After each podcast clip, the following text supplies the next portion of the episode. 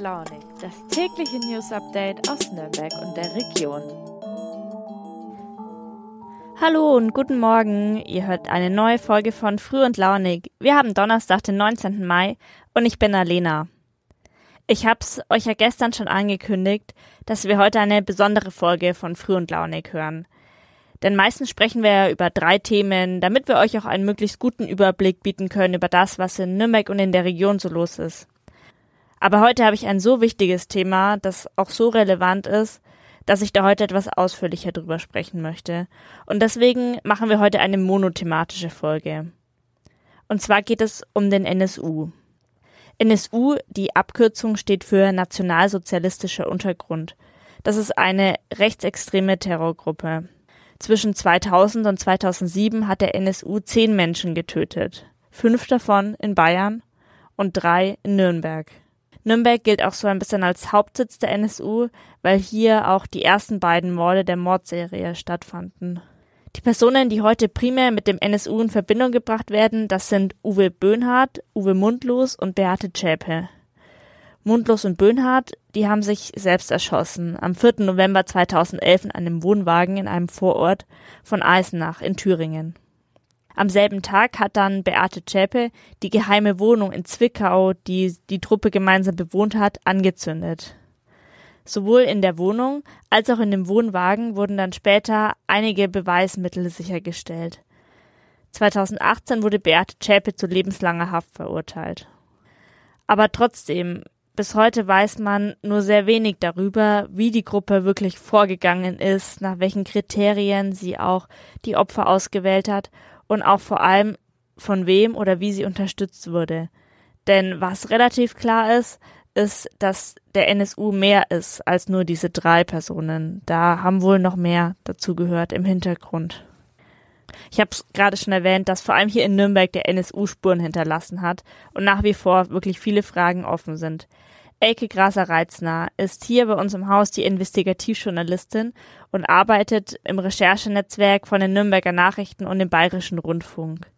Und sie blicken hinter die Kulissen des NSU und versuchen die Zusammenhänge zu verstehen.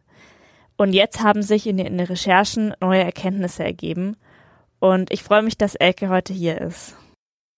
Liebe Elke, am 19. Mai nimmt jetzt dann ein neuer Untersuchungsausschuss zur NSU die Arbeit auf.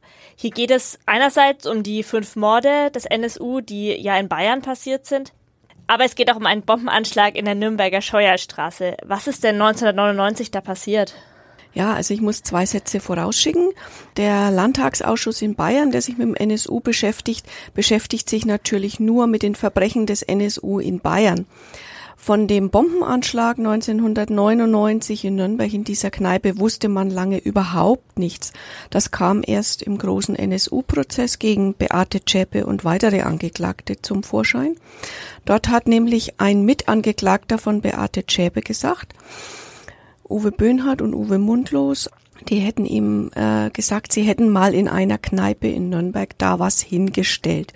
Aber dieser Anschlag sei fehlgeschlagen. So, und dann hat natürlich alle Welt nach Nürnberg geguckt und geschaut, was ist denn da überhaupt passiert 1999. Und unser Medienhaus, die Nürnberger Nachrichten damals, haben tatsächlich berichtet über diesen Anschlag 1999. Es gab eine Explosion in der Kneipe Sonnenschein, eine Pilzbar in Bahnhofsnähe, aber es war überhaupt nicht klar, was da passiert ist und wer dahinter gesteckt ist. Und wir vom NNBA Rechercheteam, wir haben uns dann mal dran gemacht, diese Geschichte zu recherchieren, um was es hier überhaupt geht. Wir haben den jungen Kneipenwirt von damals ausfindig gemacht. Ist ein junger Türke. Sein großer Lebenstraum war einmal Wirt in Nürnberg zu sein. Es ist seine Heimatstadt. Er ist hier geboren und aufgewachsen. Und mit Hilfe der Eltern hatte er diese Kneipe auch gepachtet. Und am Tag nach der Einweihungsfeier wollte er morgens die Kneipe reinigen und hat da geputzt und er war in der Damentoilette gerade fertig und macht die Tür zur Handtoilette auf und denkt sich, huch, was steht denn da? Eine Stabtaschenlampe. Die hatte er noch nie gesehen.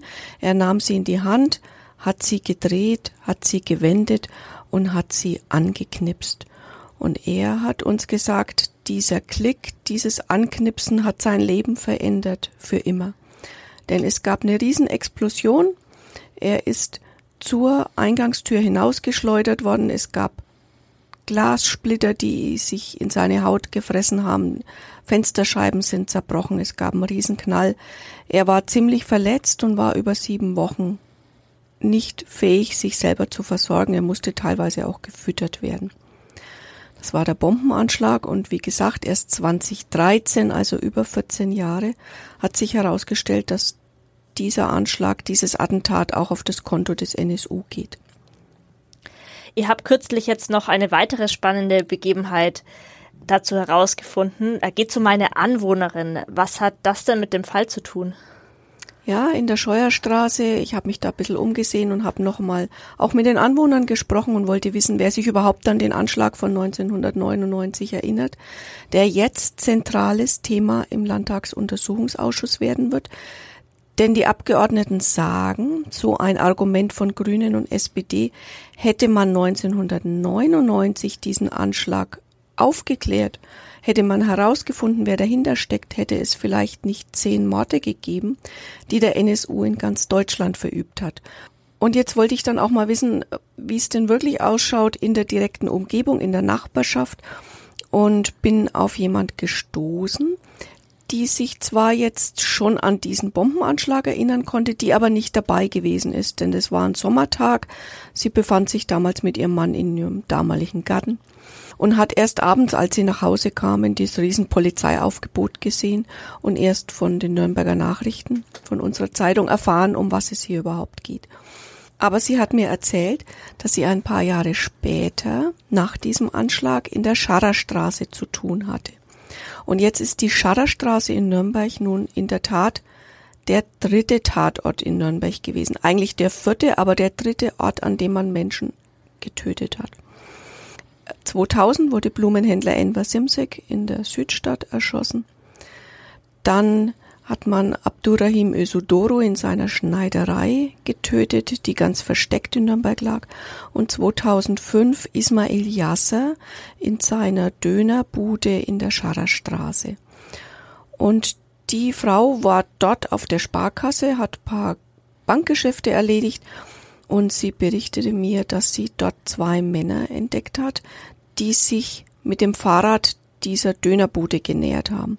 Und sie sind ihr deswegen aufgefallen, weil sie so hochgestellte Sattel gehabt haben, wie sie sagt. Das sei ihr damals merkwürdig vorgekommen, aber es hat sich so bei ihr eingeprägt, weil die beiden Männer in sächsischem Dialekt gesprochen haben. Und den kann sie nur gar nicht vertragen. Das fand sie ganz furchtbar. Und das hat sie sich für immer gemerkt. Und diese Bemerkung oder diese Beobachtung ist natürlich auch deswegen ganz wichtig, weil wir ja wissen, dass Böhnhardt und Mundlos zum Großteil mit Fahrrädern zu den Tatorten gefahren sind, die dann irgendwo außerhalb umgeladen wurden in Autos und sie sind dann geflüchtet. Es gibt aber keine Zeugen von diesem Tatort in der Scharrerstraße. Man weiß nicht, wie der Mord an Ismail Yascher tatsächlich abgelaufen ist. Man weiß, wie viel Kugeln gefallen sind. Man weiß, wie er getötet worden ist, aus welcher Richtung die Schüsse kamen. Aber es gibt eben keine direkten Zeugen. Und insofern ist die Frau natürlich sehr wertvoll und sie hat sich bisher auch noch nicht bei der Polizei gemeldet. Mehmet O, das war ja das Opfer von dem Bombenanschlag in der Kneipe, der das Ganze glücklicherweise ja überlebt hat. Dem wurden dann später Fotos vorgelegt. Und eins hat, oder eine Person auf diesem Foto, die Person hat er wiedererkannt. Wer war denn das? Ja, das ist auch eine ganz spannende Geschichte, als das im NSU-Prozess offenkundig wurde, dass da ja auch der NSU hinter diesem Anschlag auf die Kneipe Sonnenschein steckte, hat Mehmet O. Besuch vom Bundeskriminalamt bekommen. Er hat es uns jetzt nochmal berichtet, wie das gewesen ist. Man hat ihm Bilder vorgelegt, über 100 von bekannten Neonazis und auch von Angeklagten im NSU-Prozess. Man hat ihm aber nicht gesagt, wer auf diesen Fotos drauf ist. Und ein paar Fotos kamen ihm bekannt vor, vor allem die von Uwe Böhnhardt und Uwe Mundlos, die kannte er aber auch aus dem Fernsehen, also da kann man jetzt nicht unbedingt was draus schließen. Beate Zschäpe hatte er im Fernsehen gesehen, die hat er wiedererkannt und eine Frau. Und er sagte dann in der Vernehmung, die uns auch vorliegt, die wir auch haben, diese Frau geht mir nicht mehr aus dem Kopf. Er hat sich an diese Frau erinnert und hatte die Vermutung, dass er sie von der Kneipe kannte, die er ja zwei Wochen lang auch geführt hat, ehe dann eben dieser Anschlag passiert ist. Die Herren vom BKA haben sich bei ihm bedankt, sind gegangen und haben ihm nicht gesagt, wen er da erkannt hat. Das hat er jetzt erst von uns, vom NNBR-Rechercheteam, erfahren. Es war Susan E., das ist wohl die beste Freundin von Beate Zschäpe. Diese Frau steht ja auch noch in Zusammenhang mit einem anderen Mann, der im NSU-Prozess damit zusammenhängt. 2011 haben Uwe Böhnhardt und Uwe Mundlos ja Selbstmord begangen und kurz danach hat Beate Zschäpe einen Anruf getätigt. Und zwar mit André E. Das ist ja der Ehemann von Susanne E. Wie hängt der jetzt mit der Terrorgruppe zusammen? Er hängt ganz eng mit der Terrortruppe zusammen. Im NSU-Prozess hat der Generalbundesanwalt ihn zeitweilig als viertes Mitglied der Terrorzelle bezeichnet. Er war der engste Verbündete. Man hat auf seinem Computer auch Stadtkarten von Nürnberg gefunden. Man hat auf seinem Computer auch dieses berühmt-berüchtigte Paulchen Panda Video gefunden.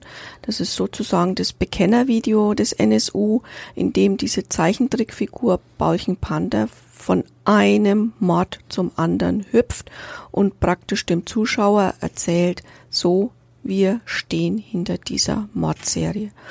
Bekannt geworden ist es eben als Bekennervideo oder Bekenner-DVD, weil Beate Zschäpe dieses Video auf einer DVD auch verschickt hat. Unter anderem auch ging es an die Nürnberger Nachrichten.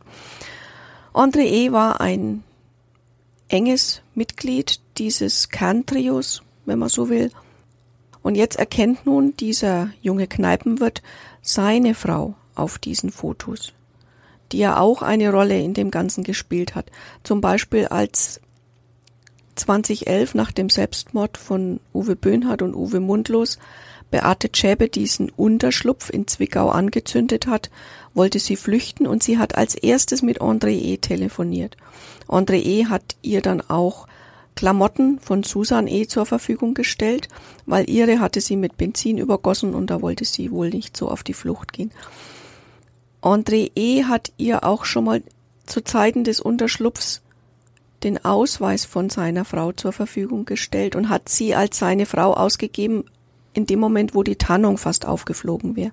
Also es war ein ganz enger Kontakt zu dem, zur Terrorzelle, zum Kerntrio da. Und insofern muss man auch das, was der Kneipenwirt da auf den Fotos erkannt hat, denke ich, sehr, sehr ernst nehmen. Du hast es jetzt gerade schon erwähnt, dass nach dem Selbstmord Beate Zschäpe ja die Wohnung in Zwickau angezündet hat. Dort wurde dann nachträglich von Ermittlern die sogenannte Zehntausender-Liste gefunden. Du und dein Rechercheteam, ihr habt ihr diese Liste jetzt auswerten können. Welche Erkenntnisse habt ihr daraus ziehen können? Ja, die Zehntausender-Liste, der Name sagt schon, beinhaltet 10.000 Objekte, die der NSU, die Terrorzelle, und wir gehen davon aus, dass sie größer war als nur drei, vier Leute, sondern dass da viele Unterstützer mit dabei waren, 10.000 Objekte in Deutschland ausgespäht hat. Man nennt eben diese Liste so, weil da 10.000 Einträge drauf sind. Unter anderem auch etliche in Nürnberg.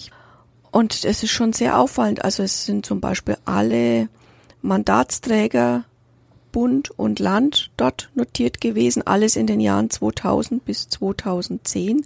Ihre Adressen standen da drauf, ihre Parteizentralen standen drauf. Man hat viele Adressen von jüdischen Einrichtungen gefunden, von islamischen Moscheen. Ganz viele Büros sind dort auch notiert und bei einen, einigen wenigen dieser Einträge haben wir auch Hinweise gefunden, Notizen gerade hier im Nürnberg. Und da wissen wir, dass eben auch ein anderer Dönerstand im Fokus dieser Terrorzelle stand. Da stand aber dabei, Türke kommt alle zwei Minuten zum Quatschen rüber. Oder bei einem anderen Objekt war eben Tür offen. Es war ihnen offenbar zu unsicher, dort einen Anschlag zu verüben weil sie wohl befürchtet hatten, sie werden entdeckt. So reimen wir uns das zusammen, aber das lassen die Ausspähnotizen auch vermuten. Spannende Erkenntnisse auf jeden Fall und wirklich beeindruckend auch, wie das alles hinter den Kulissen dann zusammengehört und zusammenführt. Danke dir, Elke, für deine Ausführungen. Sehr gerne. Schönen Tag noch. Tschüss. Danke. Der NSU ist ein Thema, über das man wohl ewig reden könnte. Nur leider ist die Zeit für unseren Podcast schon wieder vorbei. Ich verlinke euch jetzt auf jeden Fall noch die Texte von Elke zu ihren Recherchen in den Show Notes. Ich freue mich auf jeden Fall, dass ihr auch bei dieser besonderen Folge mit dabei wart und hoffe, dass wir uns dann morgen wieder hören. Bis dann und macht's gut, eure Alena.